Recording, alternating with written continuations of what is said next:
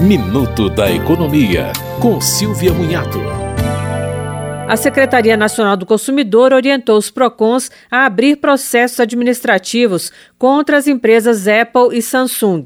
O objetivo é questionar a venda de aparelhos sem os carregadores de bateria. As empresas deixaram de incluir os carregadores em aparelhos mais novos com a justificativa de reduzir o impacto ambiental dos produtos. Para os órgãos de defesa do consumidor, a prática força as pessoas a comprar o carregador separadamente, o que poderia caracterizar venda casada, o que é proibido pela lei. A Samsung informou ao sistema de defesa que já disponibilizou o canal para que os consumidores possam solicitar os carregadores de maneira gratuita.